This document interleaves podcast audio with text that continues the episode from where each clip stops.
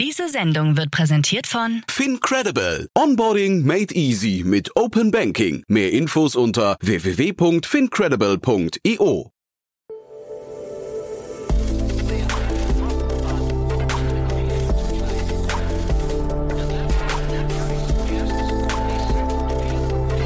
Startup Insider Daily. Investments und Exits.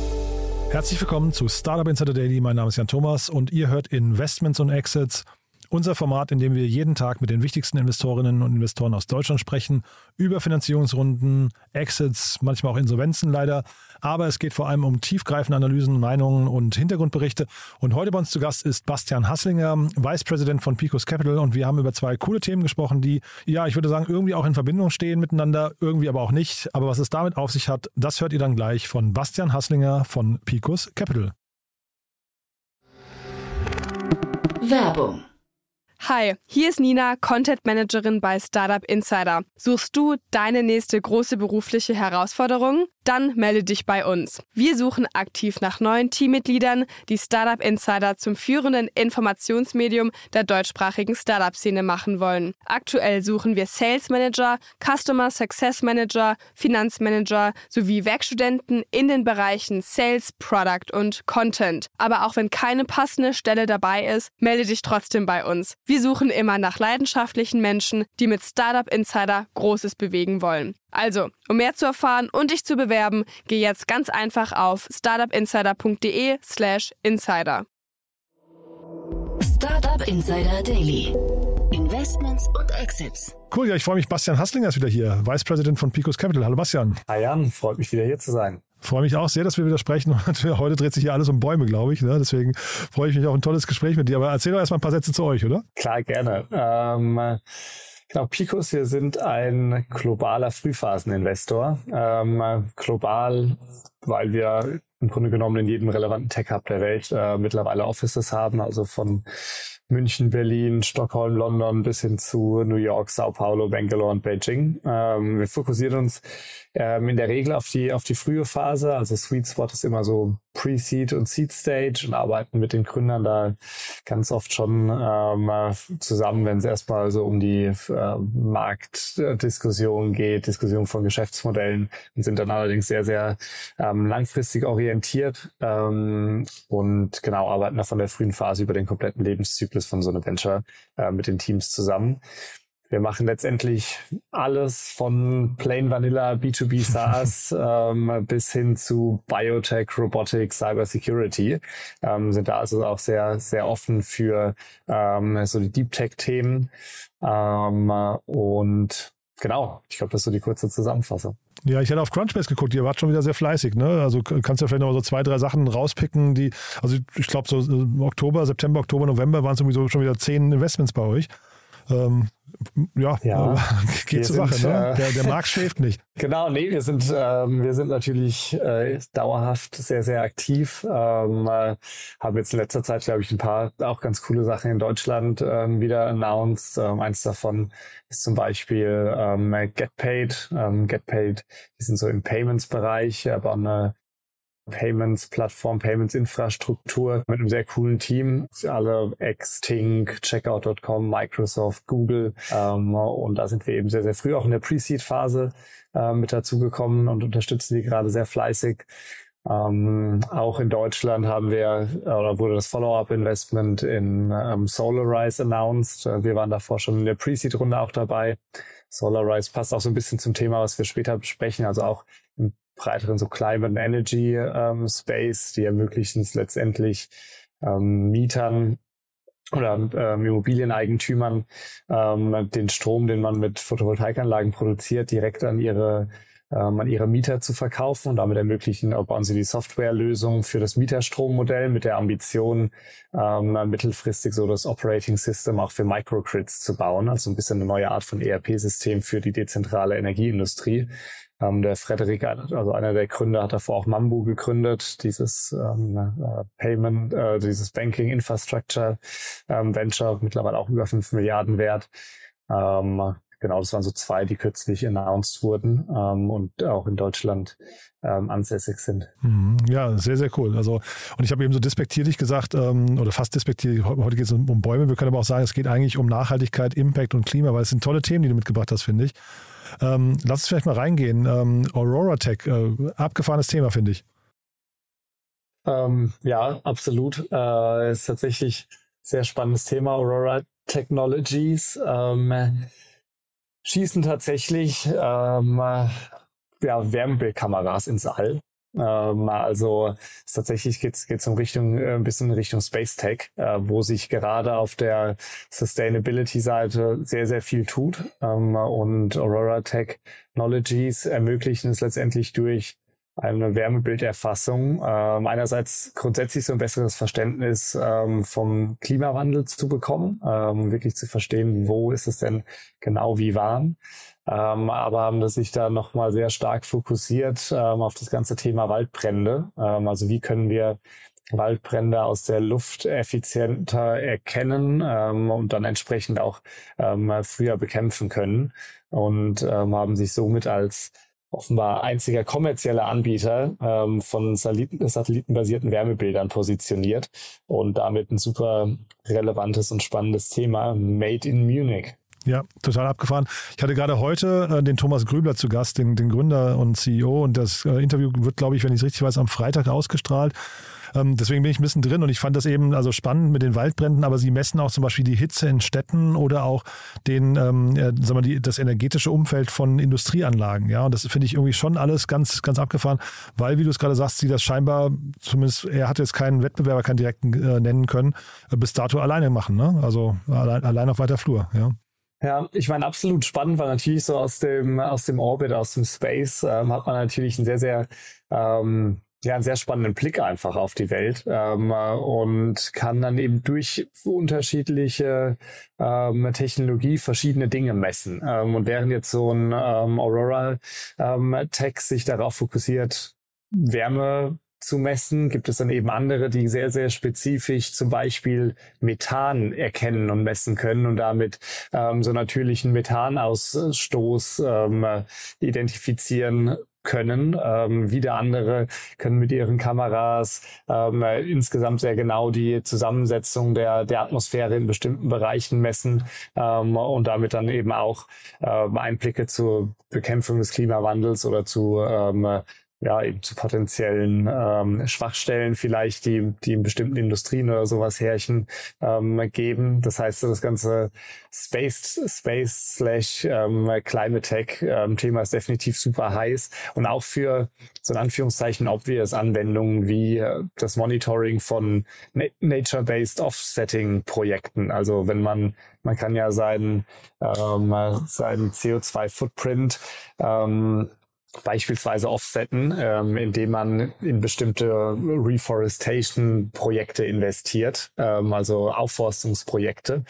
Ähm, das ist so ein bisschen fraglich, inwieweit das dann wirklich off, äh, aufgesettet ist, aber es kann man machen auf jeden Fall. Und da gibt es dann Lösungen wie Silvera, die dann kontinuierlich monitoren, beispielsweise, inwieweit ähm, funktionieren denn diese Aufforstungsprojekte denn wie, wie geplant, also inwieweit wachsen die Bäume denn, brennen diese Bäume auch nicht wieder ab ähm, und so weiter und so fort. Das heißt, da passiert, passiert wahnsinnig viel und kann sehr, sehr viel automatisiert werden ähm, oder effizienter gemacht werden, wenn man das eben aus der Luft heraus macht. Und was ich gar nicht wusste, der, das hat mir der Thomas so im Nebensatz hat das erwähnt, ähm, dass er, er meinte da so, es wäre mittlerweile relativ einfach ins All zu kommen. Das, da haben wir doch ein bisschen drüber gesprochen. Und dann hat er erzählt, es gibt mittlerweile einen sogenannten Orbit as a Service Bereich. Ja, man kann also tatsächlich einfach, also in Anführungszeichen einfach seine Kamera ins All schießen lassen und äh, dann einfach Satellitenplätze mieten. Das finde ich spannend, dass die Welt schon so weit ist. Das wusste ich nicht. Ne? Ja, ich meine, ab, absolut spannend. Ähm, ich glaube, so die ganz großen Vorreiter, ähm, die es so ein bisschen ermöglicht haben, ist natürlich auch SpaceX. Ähm, ja, genau. Und aber genau das Thema ist natürlich wahnsinnig, ähm, wahnsinnig interessant, wie jetzt langsam der Weltraum ähm, so kommerziell nutzbar gemacht wird, äh, während wir schon was weiß ich, vor, vor 70, 80 Jahren die ersten, die ersten Männchen ins All geschickt hat, hat es dann nochmal 60, ähm, 65 Jahre gedauert, bis, bis der All wirklich mal so ein bisschen at scale, äh, oder der Weltraum at scale nutzbar gemacht wird für eben Technologien. Und mit Beispielen wie ähm, Aurora ähm, Tech zeigt ja, zeigt ja so ein bisschen, was für ja, was für ein Potenzial da oben noch steckt ähm, und wie, wie man mit Technologie ähm, im Weltraum das Leben eben auf der, auf der Erde auch effizienter machen kann. Ähm, und deswegen glaube ich super spannend, so diese Infra oder die, die Infrastruktur zu schaffen, ähm, um Dinge effizient ins All zu bekommen. Ähm, und dann natürlich auf der anderen Seite dann die Lösung wie Aurora, die sich eben darauf ähm, fokussieren, Applikationen und, und Lösungen zu bauen, die man dort oben einsetzen kann. Hm. Und ich hatte auch tatsächlich gedacht, dieses Thema, wenn der, wenn Aurora Tech gepitcht hat, ja, ähm, wir reden ja mal von diesen 10, x DNA-Faktoren, also dieses 10x, das ist ja mal so irgendwie das, was ein Investor gerne hören möchte. Und er hat erzählt, der Thomas, dass ähm, heute, wenn du in Kalifornien zum Beispiel äh, die Messung von, von äh, Waldbränden und sowas mit äh, Drohnen machst, dann kostet das mit den Drohnen äh, oder andersrum, da kostet Aurora Tech so viel für die ganze Welt, wie man eigentlich momentan mit Drohnen Drohnen für äh, Kalifornien zahlt. Also Faktor 100 an Kostenersparnis oder sowas. Irre, oder? Und, und Drohnen ist ja schon, ähm, schon deutlicher Effizienzgewinn zu, ähm, zu so ein bisschen den alten Technologien, ja. wenn man dann, wenn man mit einem Hubschrauber dann wirklich drüber geflogen Total. ist beispielsweise.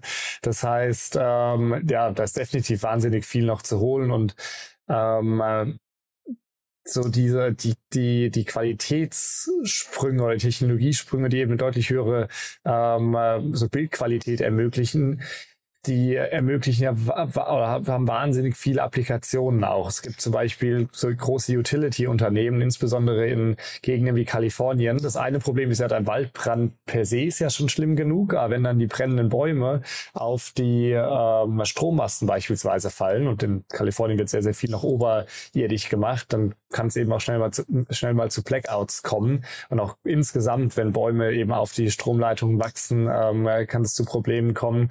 Ähm, und sowas jetzt einfach at scale äh, monitoren zu können, ähm, kann riesen Einfluss eben darauf haben, wie effizient so Unternehmen ähm, dann ja auch ihre, ähm, ja praktisch ihre Instandhaltung von, äh, von ihren, von ihrer Infrastruktur handhaben können. Hm. Also ich fand das mit diesem Faktor 100, das war jetzt sogar so dahingesagt, ne? also wie gesagt, dieser Vergleich Welt gegen Kalifornien, das fand ich mega spannend und er hat auch diesen Geschwindigkeitsvorteil noch genannt. Sie wollen 2026 in der Lage sein, quasi innerhalb von 30 Minuten äh, eine Warnung abzugeben, dass es irgendwo brennt. Und auch das ist ja mega spannend, ne? dass man wirklich, äh, weil sie verarbeiten die Bilddaten im Satelliten schon, ja. Also auch total cool irgendwie, ja. Ja, super, super spannend. Ich meine, was man auch lesen konnte, ist, dass sie ja tatsächlich schon ähm, circa 100.000 Brände täglich ähm, erkennen können. Ja, Wahnsinn. Ähm, und, und jetzt bereits 160, Hek 160 Hektar äh, Wald auf über sechs Kontinenten ähm, monitoren. Also 160 Millionen Hektar. 160 Millionen, genau, ja, Hektar. Ja, ähm, also wirklich ähm, sehr, sehr cool, was sie da schon auf die Beine gestellt haben. Und da sind jetzt die 15 Millionen, die sie, die sie jetzt nochmal eingesammelt haben, ähm, sicher genau das Richtige, um, um die, die ganze Entwicklung weiter zu beschleunigen. Genau, das ist eine erweiterte Series A. Ne? Vielleicht kannst du das nochmal kurz von äh, mal, rein technisch einordnen. Was heißt, ne? weil ich glaube, die Series A war 2021 schon eigentlich ein relativ langer Zeitraum zwischen der eigentlichen CSA und dieser Extension oder Erweiterung. Ne? Ähm, ist das gerade marktüblich? Ist das gerade oder vom Umfeld her auch geschuldet oder warum macht man das? Ich meine, die Details zu der Runde, ähm, die habe ich jetzt natürlich nicht. Ähm, oft ist das so ein bisschen auch so eine Gefühlssache, wie man seine Runden jetzt definiert. Also ob das jetzt eine Series A oder Series B oder eine Extension von der Series A ist. Ähm, das, da gibt's keine so harten Regeln, wie man das nennt. Ähm, es hängt dann oft so ein bisschen eben an der Bewertung zusammen, wenn man an der Bewertung beispielsweise von der letzten Runde festhält oder zumindest in dem ähm, so in dem Spektrum Spektrum bleibt, ähm, dann kann es natürlich sein, dass man es deswegen erweiterte Series A nennt. Ähm, und so grundsätzlich diese Extensions oder Bridge Rounds, äh, die man das nennt, jetzt nochmal so Geld zwischendrin, um wirklich die nächsten Meilensteine zu erreichen und dann aggressive ähm, nächste Runde raisen zu können. Das ist jetzt natürlich so im aktuellen Marktumfeld schon was, was man ähm, regelmäßiger sieht. Oft wird das dann eben auch intern gemacht, ähm, dass dann so Bridge-Runden, äh, also Brückenrunden äh, von, den, von den bestehenden Investoren gemacht werden, um gar nicht jetzt auf den Markt gehen zu müssen und externe Investoren nochmal anzusprechen. Ähm, aber teilweise ähm, kommt es dann eben auch dazu, dass neue externe Investoren dazukommen. Und ähm, so ein bisschen diese diese exotischen Arten von Finanzierungsrunden, die werden natürlich in Zeiten von ähm, ja, enger werdenden Märkten, sieht man sowas dann doch häufiger. Mhm. Aber hier ist es ja ein externer Investor, ne? Und die Runde ist ja auch größer als die ursprüngliche Series. Ist ja auch nochmal spannend, ne? Mhm. Genau, jetzt hier 15 Millionen ähm, mit einem neuen äh, Impact-Investor. Edafone hatte ich davor auch noch nicht gehört, aber es sind einige andere Investoren noch mit dabei, die man hier in Deutschland ein bisschen besser kennt. Also äh, Ananda Impact, Apex ähm, und natürlich bei bei ähm, Technologien und Unternehmen wie, wie diesem ähm, ist, natürlich, äh, ist natürlich auch so halbwegs ähm, spannend, dann über staatliche Förderungsmittel noch Geld einzusammeln. Und ähm, genau, das, das äh, wurde hier in dem Fall jetzt auch gemacht, soweit ich das weiß. Man hört bei dir im Hintergrund wird es unruhig. Ich weiß, du musst gleich zum nächsten Termin, aber deswegen würde ich sagen, mit, äh, mit, Blick auf die Uhr, du hast ja noch ein zweites Thema mitgebracht. Ähm, da bleiben wir eigentlich im, ich sag mal, entfernt im gleichen Space, weil nochmal, es geht um, um Bäume, aber ansonsten haben die beiden Sachen nicht viel miteinander zu tun, ne? Genau, ganz entfernt im, äh, ganz entfernt im, im selben Space, äh, aber tatsächlich dann doch vom Geschäftsmodell was ganz anderes. Und zwar haben wir noch ähm, TreeCard zum Besprechen heute. Ähm, und ähm, das ist einerseits eine sehr, sehr starke Finanzierungsrunde, die sie da jetzt auf die Beine gestellt haben für ein sehr ähm, so interessantes Thema. Ähm, und deswegen dachte ich, es ist mal cool zu besprechen. Ähm, also was macht TreeCard? Letztendlich ermöglicht es TreeCard oder gibt TreeCard Konsumenten ähm, eine neue Art von Debitkarte. Ist dann so eine ähm, coole Debitkarte, die aus Holz auch gefertigt wurde. Ähm, und der so ein bisschen der Trick an der Sache ist, dass wenn man mit dieser mit der Debitkarte dann zahlt, dann werden alle 50 Euro, die man ähm, ausgegeben hat, wird ein Baum gepflanzt. Ähm, und damit ohne irgendwie ohne, ähm, ja, ohne aktiv was Gutes tun zu müssen, tut man dann eben passiv was Gutes. Ähm, und zwar einfach, indem man Geld ausgibt, pflanzt man Bäume. Ähm, und deswegen so ein bisschen ein No-Brainer eigentlich. Warum sollte man es nicht machen? Ähm, und das ermöglicht Tree Cards ganz spannend, weil sie ähm, eben nicht zur Neobank werden. Also es ist nicht so, dass sie sagen, wir, du kannst ein neues Bankkonto Konto bei uns eröffnen, sondern so wie ich das verstehe, verknüpfen Sie praktisch das be bestehende Bankkonto ähm, ähm, praktisch mit ähm, ja mit Ihrer Lösung und dann kannst du einfach über Ihre Kreditkarte, die mit deinem bestehenden Bankkonto ähm, verknüpft ist, ähm, wird dann eben dieser Baumpflanz-Service ähm, angeboten und zusätzlich dazu gibt es noch so einige Benefits wie beispielsweise den Zugang zu verschiedenen Nationalparks und so weiter. Ähm, und die letztendlich das Ganze wird finanziert ähm, über die, die Merchant Fee, die eben bei jeder Transaktion ähm, über so eine Mastercard beispielsweise anfällt. Ähm, da wird ein Großteil der Merchant Fee genutzt dann, um die, ähm, das Pflanzen der Bäume zu, zu finanzieren. Mhm ich habe das gelesen, habe danach sofort wieder mich äh, erinnert an diese alte Diskussion, wann ist es wirklich ein Unternehmen und wann ist es nur ein Feature? Und das für mich war irgendwie so ein Ding, das kann doch eigentlich jeder machen. Also warum geht jetzt nicht ein Visa oder wer auch immer hin, Mastercard und sagt, okay, das kommt scheinbar an und das machen wir jetzt auch dann habe ich diese Finanzierungshöhe gesehen, habe gedacht, naja, irgendwie kann es ja nicht ein Feature sein, sonst würde ja auch nicht Valar Ventures und sowas investieren. Ja, absolut. Ich glaube, also ich bin mir auch relativ sicher, dass da eine deutlich größere ähm, Vision noch dahinter steckt. Ähm, äh, ich meine, jetzt nochmal 23 Millionen Series A, angeführt von Valar Ventures, was ja ein absoluter Top-Fintech-Investor ähm, ist. Ähm, äh, und die, die Runde davor wurde von EQT angeführt. Ähm, und andere bekannte Player wie Seedcamp sind beispielsweise auch dabei. Der Figma-Founder hat auch mit investiert. Also echt ein sehr starkes Setup. Ähm, ja, auch, ne? Ja, ja. Hm. Genau, ja. Und ähm, ich bin mal sehr sehr gespannt, ähm, wie sich das Ganze entwickelt. Die sind aktuell jetzt erst in den USA live, haben dort, glaube ich, schon 250.000 Kunden auf der Warteliste, ähm, aber auch schon 200.000 Bäume gepflanzt und kommen jetzt bald nach Europa. Und ich meine, das passt insgesamt so ganz gut in den, in den Trend, dass Konsumenten immer mehr und mehr umweltbewusst und so nachhaltigkeitsbewusst werden. Und natürlich möchte man generell immer gerne Gutes tun. Und wenn man das Ganze passiv machen kann, einfach indem man Geld ausgibt, ist natürlich besonders attraktiv. Aber ich bin mal gespannt, was so, so ein bisschen dieses größere Produkt von ihnen dann werden wird. Ich glaube, was da ganz spannend ist und was so beispielsweise Unternehmen wie ähm, Joro oder Joro ähm, aus den USA machen, ist so deutlich stärker in, das, in die Richtung, wie können wir Konsumenten ermöglichen, dass sie ihren CO2-Fußabdruck besser verstehen. Ähm, also wirklich das Carbon Accounting und Management, was ja für Unternehmen, was sehr, sehr ein sehr heißes Thema ist. Ähm, wie können wir das jetzt auch Konsumenten möglich machen, dass jeder wirklich seinen eigenen Impact besser versteht und potenziell dann eben auch ähm, optimieren kann, offsetten kann. Und ähm, Joro ist ein super spannendes Unternehmen. Sequoia hat da die letzten beiden Runden gemacht und ähm, so Impact-Investoren wie Norsten sind auch mit dabei. Ähm, und die machen das eben in der Regel basierend auf den, ähm, dem Spend Data, also den, den Informationen zu den Ausgaben ähm, der Konsumenten. Das heißt, die verknüpfen sich auch mit, den, mit dem Bankkonto ähm, ihrer Kunden und können dann darauf basierend ähm, berechnen, ja, okay, wenn du eben einen Flug kaufst nach äh, in die USA, ähm, das können Sie natürlich, die Informationen sind ja praktisch in den Transaktionsdaten drin und dann kann man darauf basierend dann eben den, den Impact berechnen.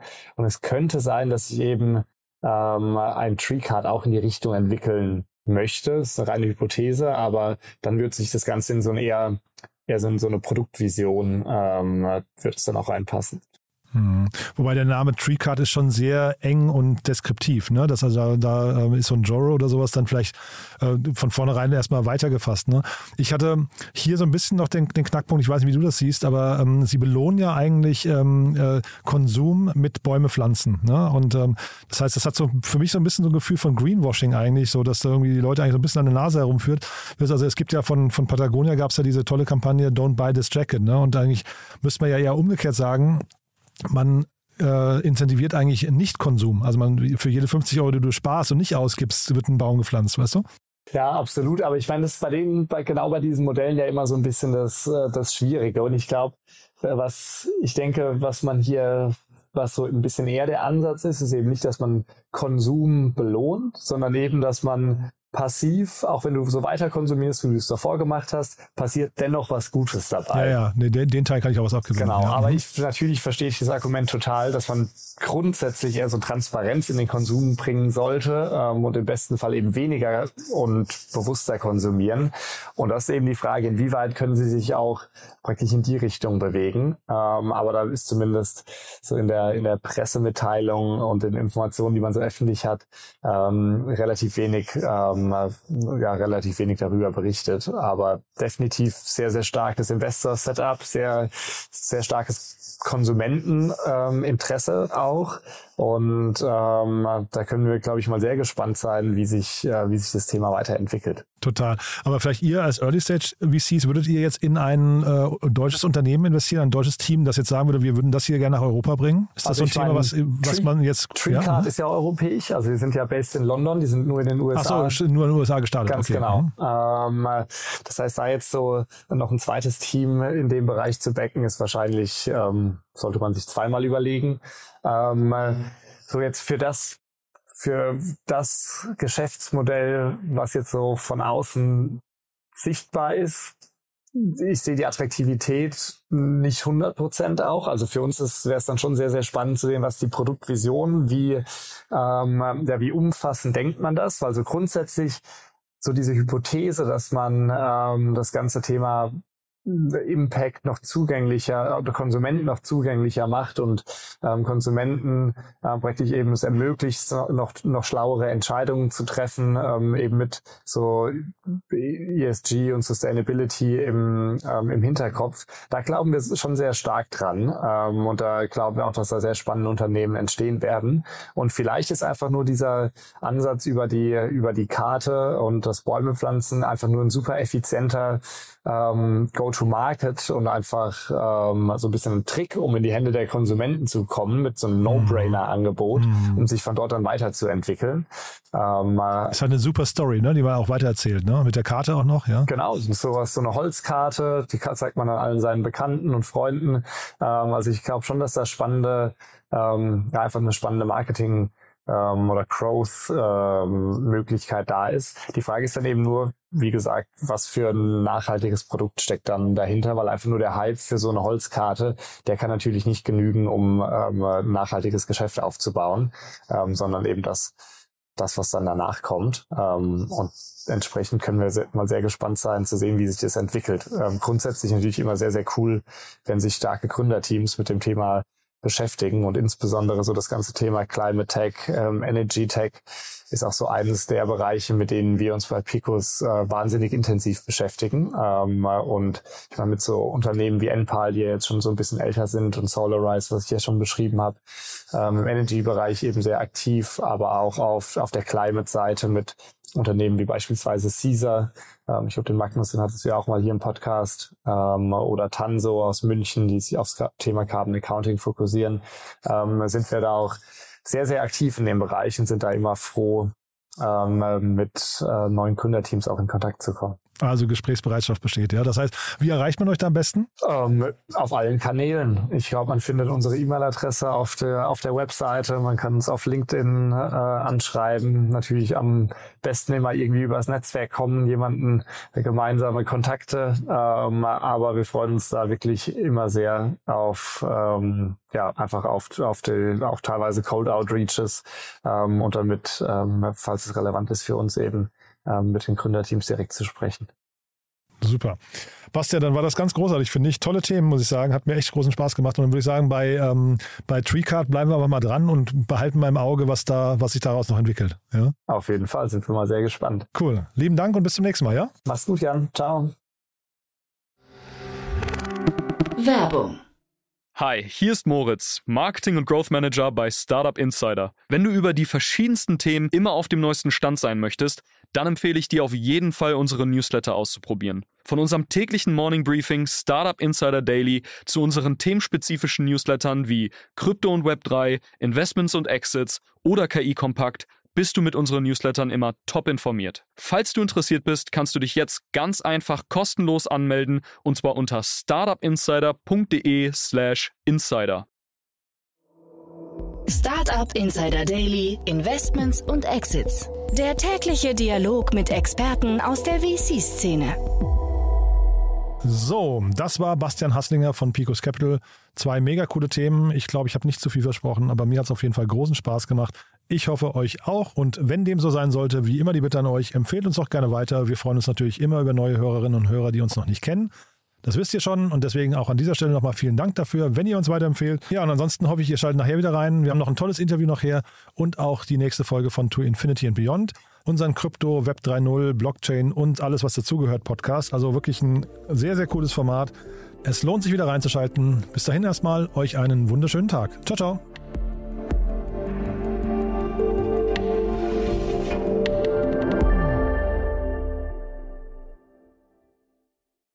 Diese Sendung wurde präsentiert von Fincredible. Onboarding made easy mit Open Banking. Mehr Infos unter www.fincredible.io.